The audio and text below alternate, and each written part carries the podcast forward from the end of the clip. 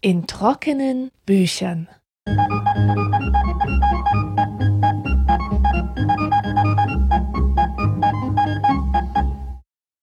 Das Thema der siebten Folge in trockenen Büchern ist die Geschichte der Menschheit. Ein Riesenfass, ein 500 Seiten starkes Buch, geschrieben hat es Yuval Noah Harari von der Hebräischen Universität von Jerusalem unter dem Titel Eine kurze Geschichte der Menschheit. Wie der Titel schon suggeriert, geht es hier nicht um die Geschichte von Zivilisationen, äh, es geht nicht um Schlachten, Eroberungen und historische Figuren, sondern darum, wie eigentlich unsere Art sich entwickelt hat. Also eine kulturanthropologische Perspektive, die lange vor der Geschichtsschreibung ansetzt. Ich persönlich habe mich für Frühgeschichte noch nie interessiert. Man hat da ja genug Vorstellungen im Kopf, behaarte Leute mit Lendenschurz, die den ganzen Tag mit Speeren Mammuts jagen äh, sich durch affenähnliche Laute verständigen und irgendwelche Sachen an Höhlenwände schmieren. Ich habe mir von der Beschäftigung mit äh, Fred Feuerstein und Co. einfach keine besonderen Erkenntnisse versprochen. Und dann hatte die Beschäftigung mit den frühen Menschen auch immer so einen unangenehm ideologischen Beigeschmack für mich, ich denke da an diese populistischen, warum Männer dieses und Frauen jenes tun, Bücher, die diese Vorstellungen von männlichen Jägern und weiblichen Sammlern ausgeschlachtet haben ohne Ende und das auf einem intellektuell unredlichem Niveau. Also kein Thema für mich, bis ich vor einigen Wochen auf coursera.org auf diesen Online-Kurs stieß, den Harari aktuell anbietet, kostenlos. A Brief History of Humankind. Und ich sah mir die ersten Folgen an und fand mich vor Aufregung auf der Stuhlkante wieder. So spannend war das. Und meine Vorbehalte lösten sich in Luft auf.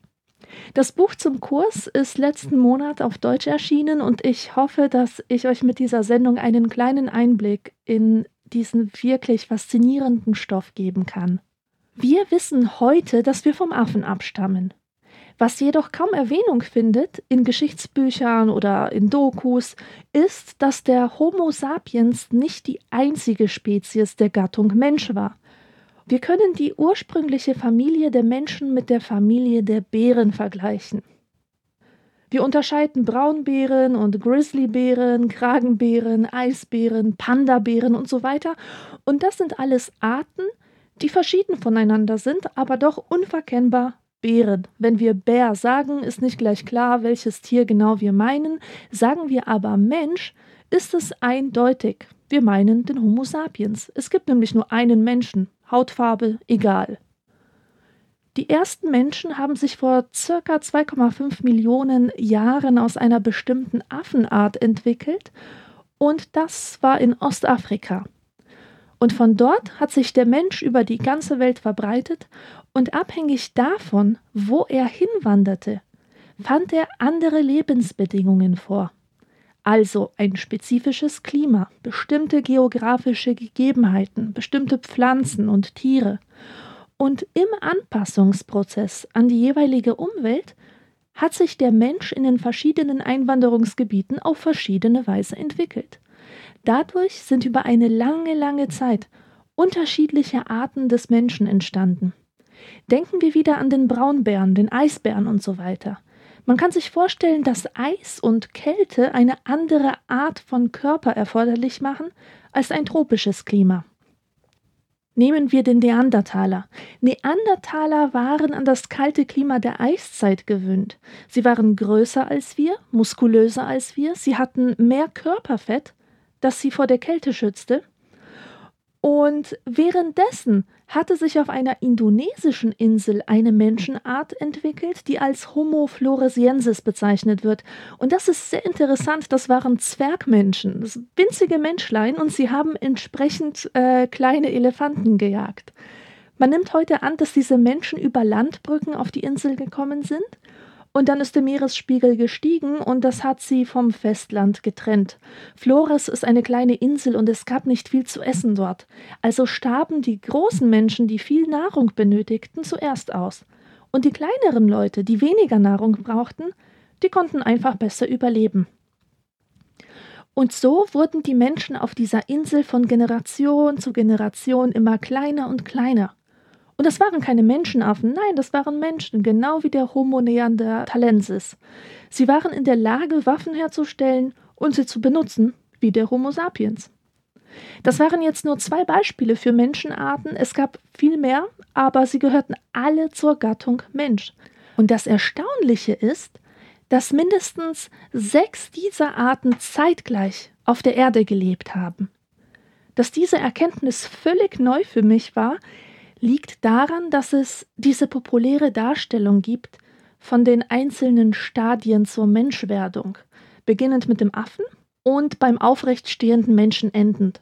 Und diese Darstellung ist irreführend, weil sie suggeriert, dass am Ende dieser Entwicklung vom Affen kein geringerer als der Homo sapiens stand.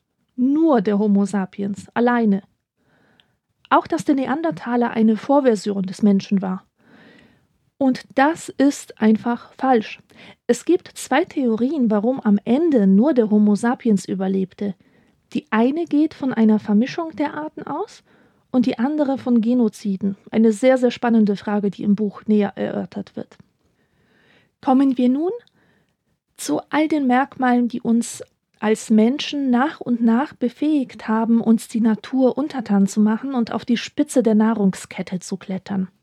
Das ist zum einen der aufrechte Gang. Der aufrechte Gang hat dem Menschen viele Vorteile verschafft. Zum Beispiel konnte er weiter über die Savanne sehen, auf der Suche nach Beute.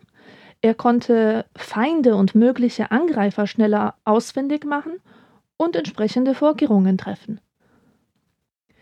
Dann wurden durch das aufrechte Gehen natürlich die Hände frei. Hände, die nicht mehr zum Gehen benötigt werden, können anders eingesetzt werden. Zum Beispiel für Gesten, als Signale an die anderen oder um äh, Steine und Stöcke zu werfen.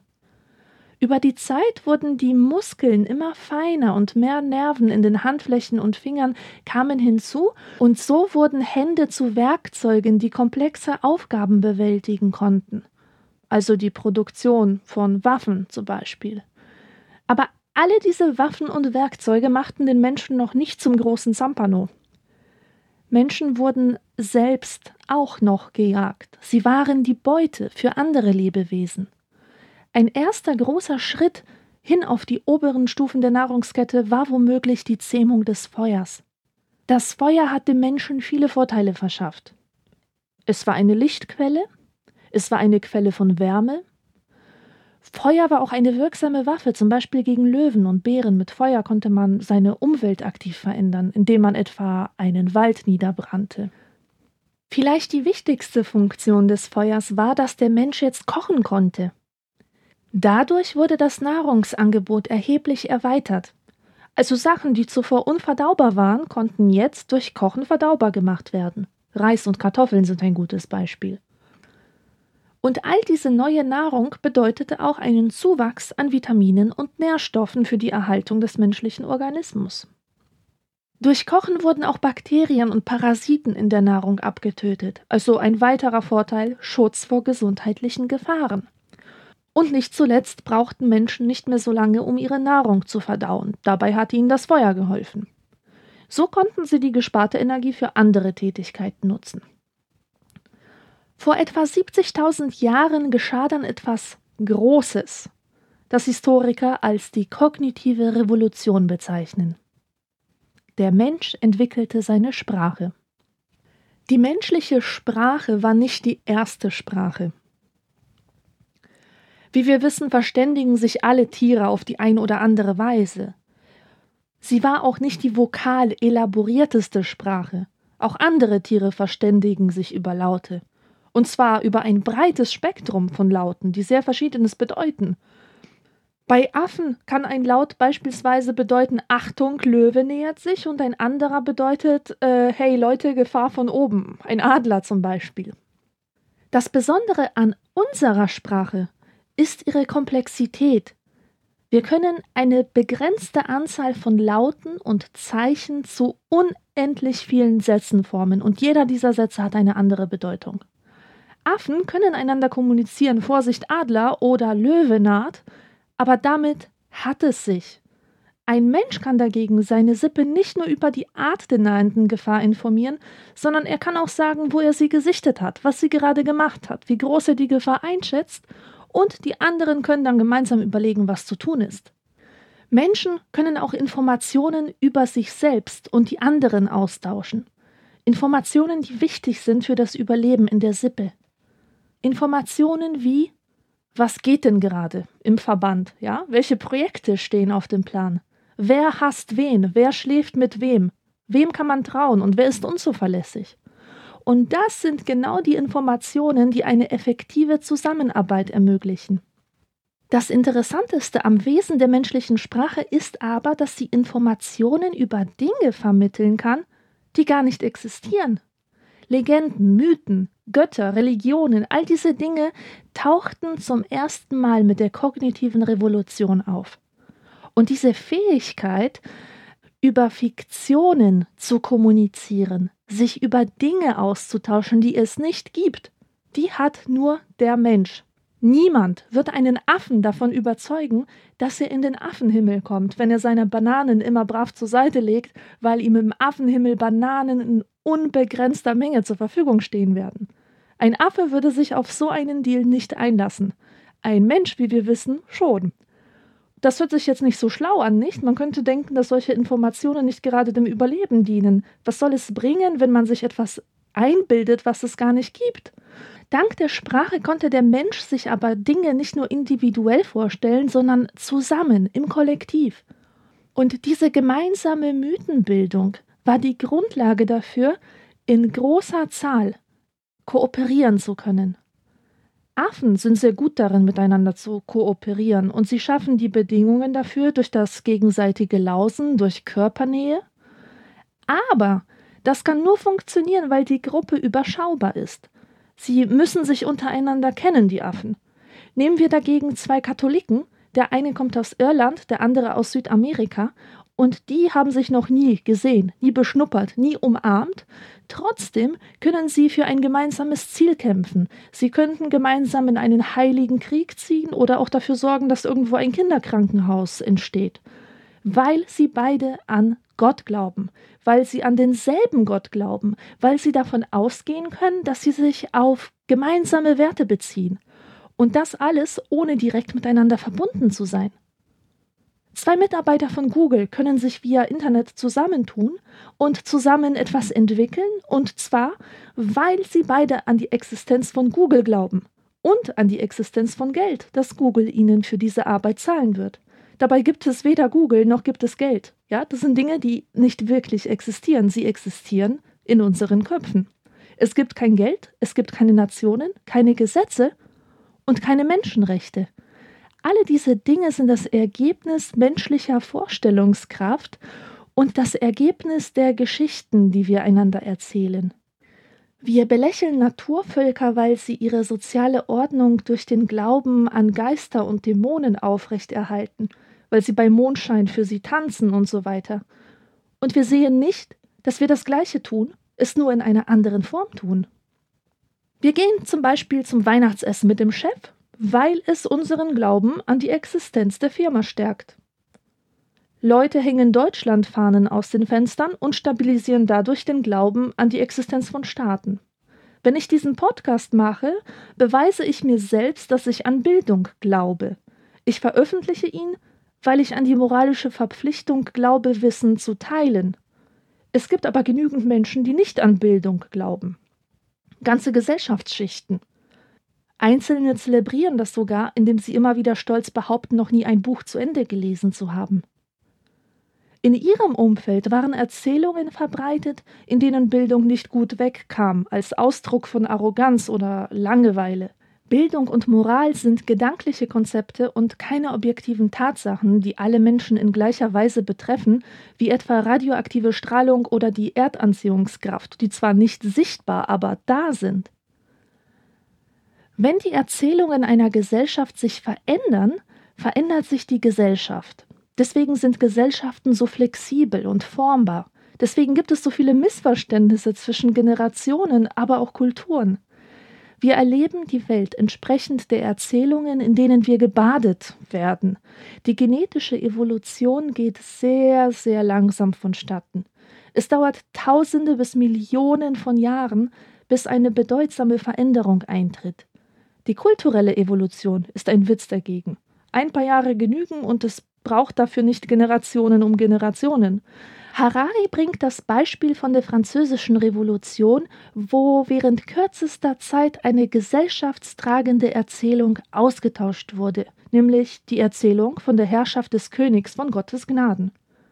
Mit einem Mal wurde überall eine andere Geschichte erzählt, nämlich die von der Souveränität des Volkes. Und das war die eigentliche Revolution, diese Veränderung des grundsätzlichen Verständnisses von Macht und Politik. So viel also zur Macht der Sprache. Wie konnten Zivilisationen entstehen? Was hat diese Gesellschaften eigentlich zusammengehalten? Das ist eine weitere interessante Frage, die von Harari beantwortet wird. Die soziale Ordnung von Menschen ist weit weniger stabil als die soziale Ordnung von Schimpansen. Deswegen können Revolutionen und Umbrüche auch funktionieren und Gesellschaften verändern. Aber das ist nicht der Alltag wir zerdeppern ja nicht jeden Tag alles, um es dann von neuem wieder aufzurichten. Wenn es nicht eine gewisse Stabilität der sozialen Ordnung gäbe, könnten wir als Gesellschaft gar nicht überleben. Die soziale Ordnung lässt sich zunächst mit Gewalt stabilisieren, also mit Militär, mit Polizei, Gerichtshöfen und Gefängnissen, die die Menschen zwingen, sich der Rechtsordnung entsprechend zu verhalten. Aber eine soziale Ordnung kann nicht nur durch Gewalt aufrechterhalten werden. Es braucht Erzählungen und Menschen, die an diese Erzählungen wirklich glauben. Die Demokratie hätte in Amerika keinen Erfolg gehabt, wenn es nicht über 250 Jahre lang Präsidenten und Senatoren und Politiker gegeben hätte, die tatsächlich an Gleichheit glaubten, die von der Existenz von Menschenrechten überzeugt waren. Wir sind von unserer Geburt an bis zum Tod von Erzählungen umgeben. Wir glauben an die Erzählungen, weil sie zu der Wirklichkeit gehören, die wir vorfinden. Wir hören sie von Eltern, von Freunden, von Fremden. Sie werden uns in Form von Märchen vermittelt, in Fernsehserien, in Songs, in politischer Propaganda. Wir können die grundlegenden Geschichten auch sehen und berühren und riechen und schmecken, die Erzählungen zum Beispiel sind in den Bildern kodiert, die wir uns im Museum anschauen, in der Architektur, im Essen und in der Mode. Beispiel Kleidung. In westlichen Gesellschaften werden Jeans von allen Gesellschaftsschichten getragen. Jeans, die ja ursprünglich Arbeiterkleidung waren. Und darin kommt die Erzählung von der Gleichheit der Menschen zum Ausdruck, auch wenn wir faktisch alles andere als gleich sind. Im Mittelalter glaubten die Menschen an Hierarchien. Sie zogen sich ihrem Stand entsprechend an. Also keinem Adligen wäre es eingefallen, sich aus Gründen der Mode wie ein Bauer zu kleiden. Soweit ich weiß, war es auch äh, rechtlich sogar verboten, sich über dem eigenen Stand zu kleiden. Also auch Farben zu tragen, die äh, höheren Ständen vorbehalten waren. Damit Menschen an die Erzählungen ihrer jeweiligen Gesellschaft glauben, müssen die Erzählungen die geistige Sphäre verlassen und in die materielle Welt der Objekte eingehen, aus denen unsere Umwelt sich zusammensetzt. Nehmen wir Architektur. In westlichen Gesellschaften glauben wir nicht nur an Gleichheit, sondern auch an Individualität. Wir glauben daran, dass der Wert einer Person nicht davon abhängt, was andere über sie denken, sondern dass sie von Geburt an einen Wert hat, äh, wie so ein inneres Licht. Und weil wir an Individualität glauben, haben unsere Wohnungen so viele Zimmer, wie die Familie Mitglieder hat, mindestens. Also jedes Kind hat sein eigenes Zimmer, hat seinen privaten Rückzugsort, seine Intimsphäre. Und hier ist das Kind so autonom, wie es als Kind nur sein kann. Das Kind kann die Tür abschließen, die Eltern müssen anklopfen, wenn sie es betreten wollen. Zumindest gehört das zum guten Ton. Sie bestimmen auch, wie es in ihrem Zimmer aussieht und wie sie es dekorieren, welche Poster sie aufhängen. Und darin spiegeln sich unsere Erzählungen von der Individualität wider. Jemand, der so aufwächst, kann sich eine Existenz ohne dieses Bewusstsein von seiner Individualität überhaupt nicht vorstellen. Stellen wir uns zum Kontrast eine adlige Familie im Mittelalter vor. Die haben noch nicht an Individualität geglaubt und der Wert einer Person hing von ihrer Stellung in der sozialen Hierarchie ab und natürlich auch davon, was andere von ihnen hielten, der Ruf also, die Ehre. Deswegen war es auch so wichtig, seine Ehre zu verteidigen, weil niemand damals zu einem Mobbing-Opfer gesagt hätte, ach, mach dir nichts draus, dass der Junge dich geärgert hat, der weiß halt nicht, wie du wirklich bist, ignorier's einfach. Nein, durch einen Angreifer war der eigene Wert bedroht und deswegen musste es sich lohnen, um Respekt zu kämpfen. Und um auf das Thema Architektur zurückzukommen, natürlich hatte der junge Adlige im Mittelalter kein eigenes Schlafgemach in der Burg. Man aß zusammen, schlief zusammen, lebte zusammen auf gemeinsamem Raum. Und das wiederum hat ihn darin bestärkt, dass sein Wert davon abhängt, was andere über ihn sagen und denken. Kurz gesagt, wir erzählen einander unsere Geschichten nicht nur, wir bauen uns daraus Häuser und dann wohnen wir darin. Und diese Häuser formen unser Denken, unser selbstverständliches Empfinden. Und das macht es uns leicht, an die Erzählungen unserer Gesellschaft so zu glauben, als wären sie etwas Substanzielles. Dr. Yuval Harari ist in seinem Geschichtsverständnis stark von der Evolutionstheorie geprägt und ich finde es sehr schön, wie er mit seiner Argumentation alles widerlegte, was ich über die Evolutionsenthusiasten so gedacht habe. Zum Beispiel zeigt er wunderbar auf, wie liberal die Natur ist im Vergleich zu den Konservativen, die sie gern heranziehen, um ihre starren Gesellschaftsbilder zu untermauern. Beispiel Homosexualität. Es ist ein weit verbreitetes Argument zu sagen, Männer sollten keinen Sex mit anderen Männern haben, weil es nicht natürlich ist, weil es gegen die Natur ist. In der antiken griechischen Gesellschaft galt Homosexualität aber durchaus als natürlich, jedenfalls galt sie nicht als widernatürlich. Verschiedene Gesellschaften haben also verschiedene Vorstellungen und Auffassungen von Natürlichkeit. Manchmal haben diese Auffassungen eine biologische Basis. Zum Beispiel sind es Frauen, die Kinder gebären müssen. Und warum? Weil sie eine Gebärmutter haben und Männer nicht. In anderen Fällen gibt es keine biologische Grundlage für Erzählungen von der Natürlichkeit. Eine Faustregel lautet, die Natur ermöglicht, die Kultur verbietet. Biologie toleriert ein sehr, sehr großes Spektrum von Verhaltensweisen. Alle diese Möglichkeiten werden von der Kultur beschränkt oder verboten. Die Natur ermöglicht es Frauen, Kinder zu haben, aber sie zwingt Frauen nicht, Kinder zu haben. Es sind Kulturen, die Frauen sagen, dass ihre Gebärfähigkeit keine Möglichkeit, sondern eine Pflicht ist, dass Frauen, die nicht gebären, keine richtigen Frauen sind oder dass etwas bei ihnen nicht stimmt. Genauso ermöglicht es die Natur, Männern Sex mit anderen Männern zu haben und daran Gefallen zu finden. Die Natur zwingt sie nicht, es zu tun oder nicht zu tun. Das macht die Kultur mit dem Scheinargument, dass sie nur verbietet, was wieder natürlich ist. Aber aus biologischer Perspektive ist nichts wieder natürlich. Das heißt, alles, was möglich ist, ist auch natürlich. Unnatürliches Verhalten, also Verhalten, das gegen die Gesetze der Natur ist, existiert ganz einfach nicht. Warum sollte man es also verbieten? Keine Kultur verbietet den Menschen Photosynthese zu betreiben oder mit Lichtgeschwindigkeit zu joggen. Das wären wieder natürliche Phänomene, aber sie existieren nun mal nicht. Unsere Konzepte von Natürlichkeit und Widernatürlichkeit haben nichts mit Biologie zu tun, sie kommen aus der christlichen Theologie, aus den monotheistischen Buchreligionen. Die theologische Bedeutung von Natürlichkeit ist eine andere als die biologische. Natürlich ist, was von Gott gewollt ist. Gott hat die Natur erschaffen und den Menschen, und er hat sich bei jedem Körperteil, bei jedem Organ etwas gedacht. Und wir verhalten uns dann natürlich, wenn wir uns entsprechend des göttlichen Plans verhalten und umgekehrt. Wie wir heute wissen, wurde der menschliche Körper aber nicht von einem Gott erschaffen, sondern vom Evolutionsprozess geformt. Und die Evolution denkt sich nichts. Es gibt kaum etwas an unserem Körper, das während der Evolutionsgeschichte unserer Spezies nur einem Zweck gedient hätte. Hände, die uns einst zur Fortbewegung gedient haben, nutzen wir heute mitunter zum Kommunizieren. Unser Mund hat uns einmal zur Nahrungsaufnahme gedient und mittlerweile dient er uns auch zum Sprechen und zum Küssen.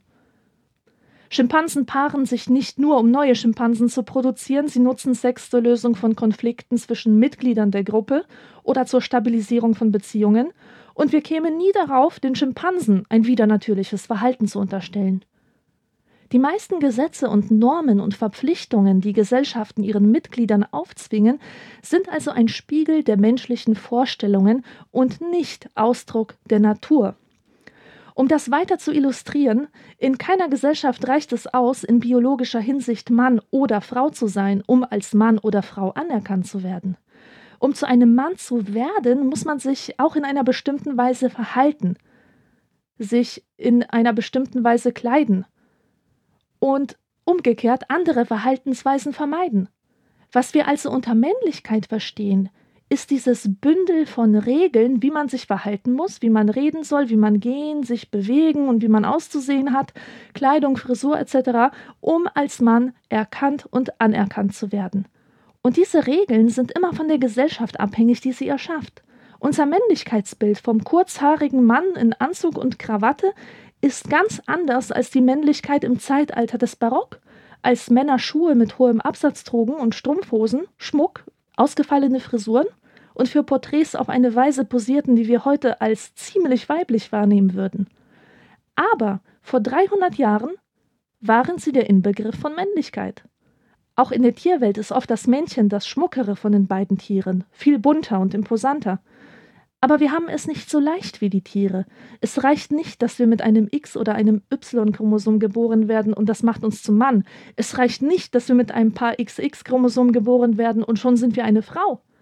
Frauen und Männer verbringen sehr viel Zeit damit und wenden viel Kraft auf, um alle um sie herum von ihrer Weiblichkeit oder Männlichkeit zu überzeugen. Machen wir an dieser Stelle Schluss. Ich hoffe, dass ich mit der Themenauswahl zeigen konnte, wie viele unterschiedliche Disziplinen Dr. Harari in seine Geschichte der Menschheit einwebt. Wir haben Evolutionsbiologie, Kulturanthropologie, Soziologie, Kulturwissenschaft, Sprachwissenschaft und vieles mehr. Es ist wirklich sehr vielschichtig und horizonterweiternd und ich kann jedem nur empfehlen, sich den Coursera-Lehrgang A Brief History of Humankind anzusehen. Den Link dazu findet ihr im Trockene Bücherblog. Und das Buch Eine kurze Geschichte der Menschheit von Dr. Yuval Harari ist 2013 in der Deutschen Verlagsanstalt erschienen. Musik